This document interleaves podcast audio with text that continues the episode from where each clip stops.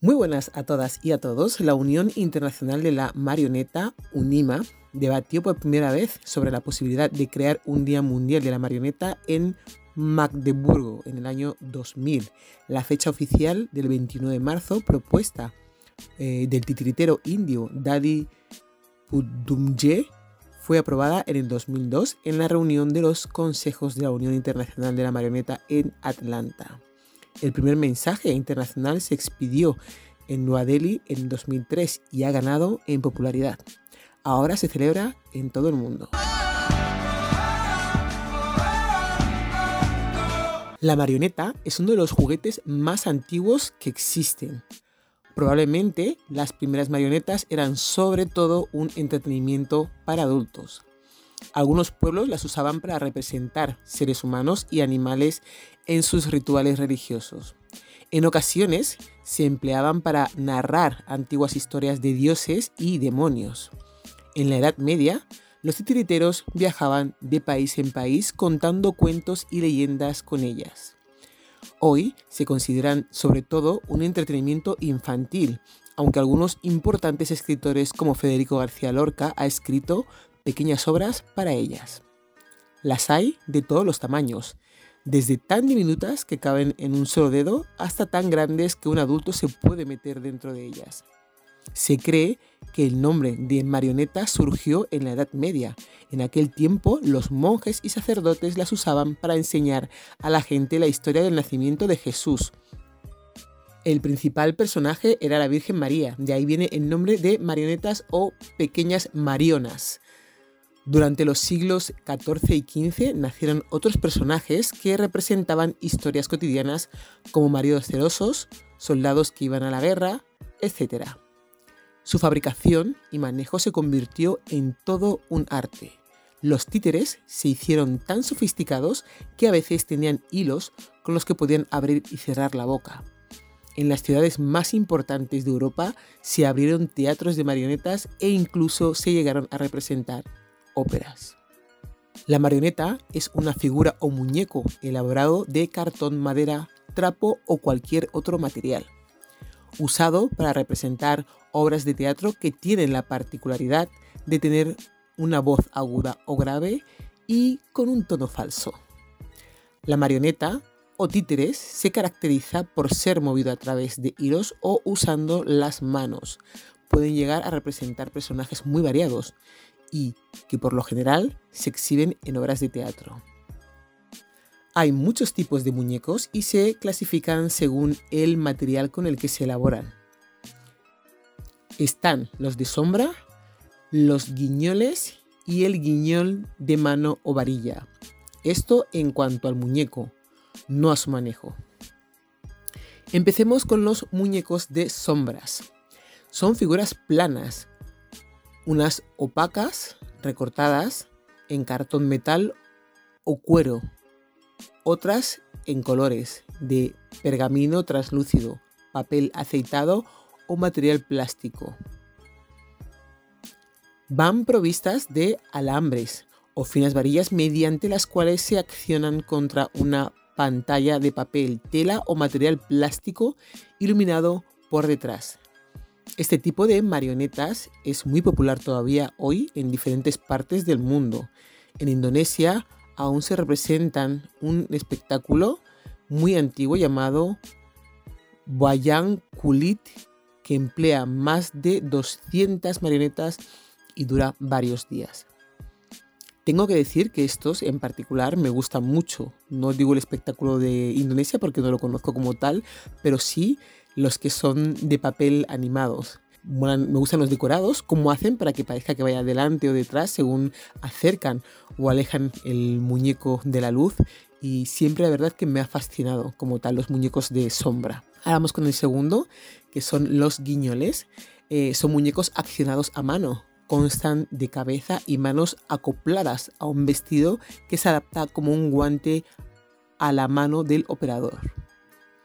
El dedo índice de este se inserta en un orificio practicado en la cabeza, mientras que el pulgar y el corazón o el meñique se ponen en sendos tubos sujetos a las manos del muñeco. Estos muñecos pueden disponer de piernas, no siempre, pero alguna vez sí, cuerpos modelados y facciones móviles. Su movimiento característico consiste en recoger y manejar objetos, luchar y bailar. A mí estos eh, me gustan menos porque me dan un poco de miedo. Es ese recuerdo de cuando eras pequeña. Ah, alguna vez lo hemos hecho con un globo o con tela de las escayolas, eh, al igual que las máscaras para carnaval, pero no son mucho de mi agrado. Seguro que han variado mucho el diseño y las, eh, los materiales perdón, con los que se siguen haciendo, pero a mí la verdad es que estos de los guiñoles no me acaban de convencer del todo. Por último tenemos el guiñol de mano y varilla, que puede em, presentarse con simple rodaje o manera de saco, eh, al igual que los anteriores, o bien en forma de cuerpo articulado. Las varillas sirven para accionar unos brazos eh, perfectamente acoplados en sus movimientos precisos y diversos. Se combinan los ademanes controlados con las contorsiones y giros característicos de los guiñones de mano. Marioneta y marionetista. En el fascinante mundo del arte del teatro y el espectáculo no puede existir una marioneta si no está acompañada de un marionetista, obviamente. Ambos personajes forman una simbiosis perfecta y están unidos por hilos. El marionetista se encarga de manejar y darle vida a las marionetas y para ello emplea sus manos y su voz, además de ser un arquitecto y maestro de su obra, a la cual humaniza a través de los distintos personajes que pone en escena. Algunas tienen sus propios teatros y otras son estrellas de programas de televisión como los teleñecos o Muppets. Tipos de marioneta vamos a contar esta vez en cuanto a su manejo. Están las marionetas de hilo, marioneta varilla, marioneta guante y las manipuladas en equipo. Comenzamos con las marionetas hilo. Son las marionetas que se eh, mueven con hilos que unen las distintas partes de su cuerpo con una caña de la que cuelgan. Para manipularlas los titiriteros usan una mano para mover la caña y la otra para tirar de cada hilo. La marioneta varilla son las que se manipulan con cañas o varillas. Las primeras marionetas de varillas se hicieron en la antigua China y en la India.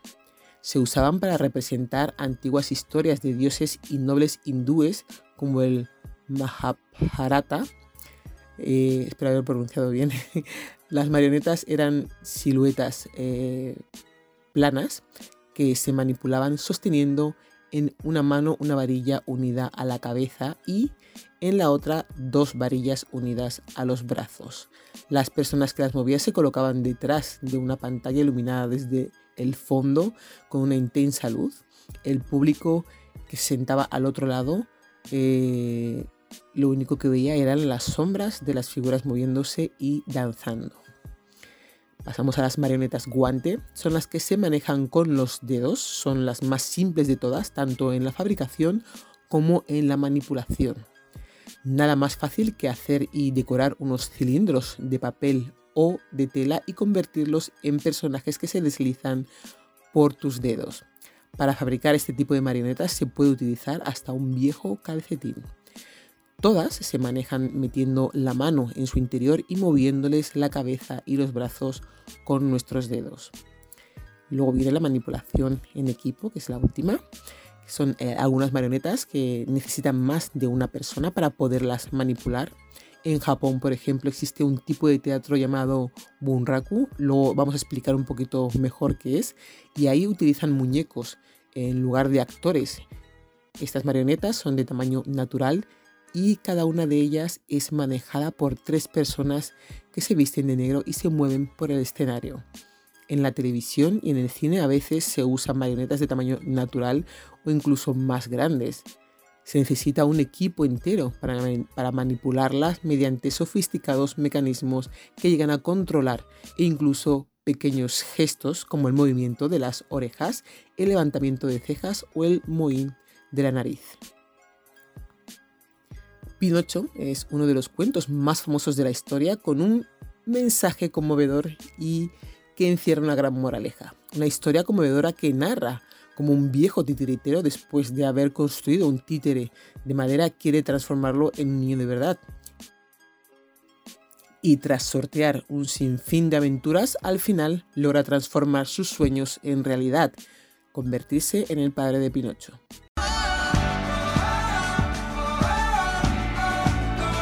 Las marionetas emblemáticas en distintos países, como por ejemplo Japón, que es un país con una gran tradición en la construcción de marionetas, cuenta con el famoso teatro Bunraku, donde se exhiben marionetas de gran belleza y colorido. En la historia del teatro oriental han desempeñado los títeres un papel importante. Al igual que en otras manifestaciones del arte oriental, la traza es más estilizada que realista y responde a los modos de expresión peculiares de cada país. En los muñecos de sombra chinos se, sintetiza el rico vestuario, el simbolismo y los movimientos estudiados de teatro nacional. Los muñecos se confeccionan del fino pergamino provisto de intrincadas perforaciones y teñido de brillantes colores. En Japón los muñecos estuvieron siempre íntimamente relacionados con los actores de carne y hueso. Ambas manifestaciones de teatro popular nacen en el siglo XVII y se copian eh, recíprocamente, llegando a su punto culminante en el siglo XVIII, en el que los actores estudiaban en los muñecos el arte de representar a Chikamatsu, el más grande comediógrafo nipón. Entonces empezaron a idear elaborados artificios escénicos y complicadísimos, muñecos de 90 a 120 centímetros de altura. Su manejo se hizo tan difícil que requería no menos de 7 años de aprendizaje. Los javaneses, conocidos ya en el siglo XI, eh, tienen probablemente su origen en el culto religioso ancestral. Según estas eh, hipótesis, la representación revestiría carácter de rito religioso al que precedían las ofrendas.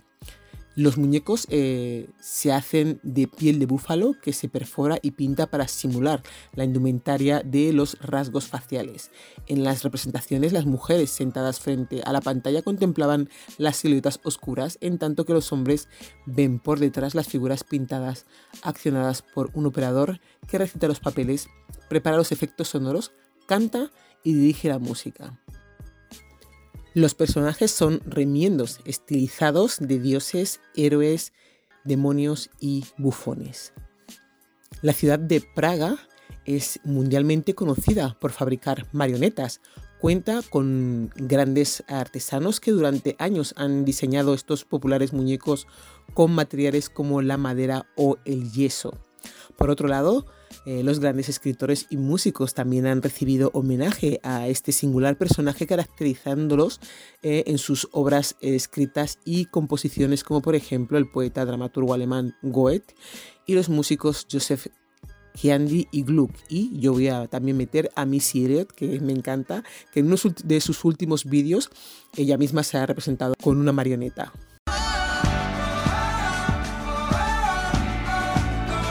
La historia de los títeres en el siglo XIX se enriquece con la incorporación de las tradiciones populares. En 1802, eh, Christoph Winter inaugura en Colonia un teatro de muñecos de varilla en que Hammeschen, pícaro campesino, se convirtió en principal personaje, otra equivalencia al Pulichinello italiano no me sería el nombre, me está costando, ¿eh? El ejemplo fue seguido por otras ciudades. Este típico personaje pícaro, campesino, que luego le da la vuelta siempre a los nobles y a la gente que quiere ir a robarles, ¿no? Con sus arducias y, sus ideas y sus planes en el que el pueblo eh, participa. La costumbre de cantar villancicos en las iglesias provenzales frente a los belenes evolucionó hasta convertir los nacimientos en verdaderos espectáculos de muñecos. Trasladados estos al exterior de los templos, no tardaron en caer en manos de emprendedores titiriteros que los convirtieron en un lucrativo negocio. En Bélgica, norte de Francia y sur de Italia, los teatros de títeres entretenían a las clases trabajadoras con fascinantes aventuras de la edad de las caballerías. Allí, los muñecos de gran tamaño con sus pimpantes armaduras forjadas a mano y sus cascos y penachos se comprometían en los interminables combates habidos entre sarracenos y cristianos, tal como se describen en los romances alusivos a las épicas hazañas de Orlando Furioso o Carlomagno. También se representaban episodios de la guerra de Troya y de la historia del rey Arturo y sus caballeros. Otros teatros eran de tipo más literarios de la época por sus agudas y satíricas representaciones. En América, los indios utilizaban títeres en las ceremonias religiosas mucho antes eh, de conocer al hombre blanco. Hoy, los hechiceros realizaban en ciertos eh, actos de magia tradicional plumas que bailan por sí solas, serpientes que salen de las vajillas, etc. En 1524, entre las huestes de Cortés, llegó un hombre que manipulaba estos muñecos, el primero de la larga lista de titiriteros que llevarían a aquel continente las distintas clases de fantoches europeos. Al final del siglo XVIII, existían en la Ciudad de México cinco teatros permanentes de títeres y uno en Canadá. En el siglo actual, tras la decadencia de los teatros de títeres registradas en épocas anteriores, se inicia su resurgimiento tanto en Europa como en América. Las antiguas variedades se ven desplazadas por espectáculos de tipo más intelectual que ganan creciente popularidad. Y esto ha sido todo. Únete a mi canal de Telegram arroba podcast This Is Me para recibir todas las novedades. Puedes pasar a visitar nuestra página web www.thisisme.es o mandarnos un WhatsApp al teléfono 641249962. Que no se os olvide el canal de YouTube y nuestro correo electrónico thisismireyes.gmail.com Dar las gracias como siempre a RDK Realización Audiovisual. Muchas gracias a todas y a todos. Besos y nos escuchamos en la próxima.